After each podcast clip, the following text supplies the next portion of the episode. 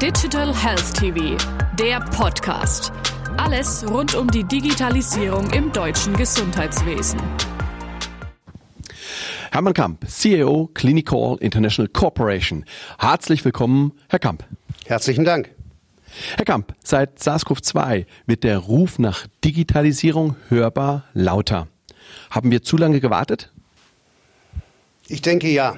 Ähm, man sollte sich davon jetzt nicht beirren lassen, aber ich denke schon, ähm, dass man zu lange gewartet hat und dass einige Dinge vielleicht hätten besser gesteuert werden können. Was ist aus Ihrer Sicht der größte Nutzen der Digitalisierung für Mediziner und Pflege, auch während der aktuellen Pandemie?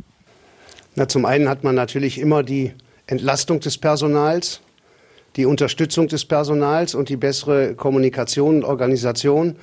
Zum jetzigen Zeitpunkt unter den Gegebenheiten, die wir im Moment haben, ähm, kommt natürlich ganz erschwerend auch die Minderung des Infektionsrisikos dazu, die durchaus ähm, ein ganz wichtiger Punkt ist zurzeit. Welchen Mehrwert bietet die Digitalisierung für die Patienten? Patienten haben natürlich die Möglichkeit, viele Dinge zu umgehen. Man kann digital kommunizieren, man kann Wartezeiten vermeiden, man kann es vermeiden, sich in überfüllten Wartezimmern aufhalten zu müssen. Man kann viele Dinge vorher abarbeiten ähm, und Kommunikation auch im Zweifel mit den verantwortlichen Pflegekräften oder Ärzten führen. Und ich glaube, dass das schon eine Situation ist, die dem Patienten sehr viel erleichtert. Spüren Sie bereits eine Beschleunigung der Maßnahmen? Ob eine Beschleunigung der Maßnahmen schon spürbar ist, möchte ich so nicht unterschreiben. Ähm, es macht schon den Eindruck, dass zumindest unser Bundesgesundheitsminister ein sehr digital affiner Mensch ist und versucht, was in die Wege zu leiten. Ähm, die Hoffnung stirbt zuletzt, aber ich denke mal, es kommt ein bisschen Bewegung rein, aber wirklich spürbar finde ich das leider im Moment noch nicht.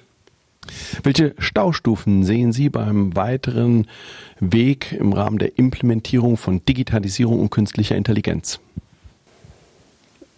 Ich glaube, viel geht darauf zurück, dass man im Moment eine gewisse Bestandszufriedenheit hat und diese Bestandszufriedenheit auch sehr stark spürt.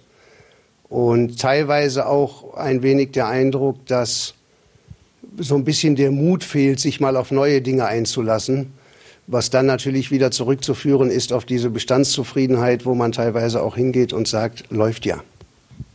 Herr Kamp, vielen herzlichen Dank. Dankeschön.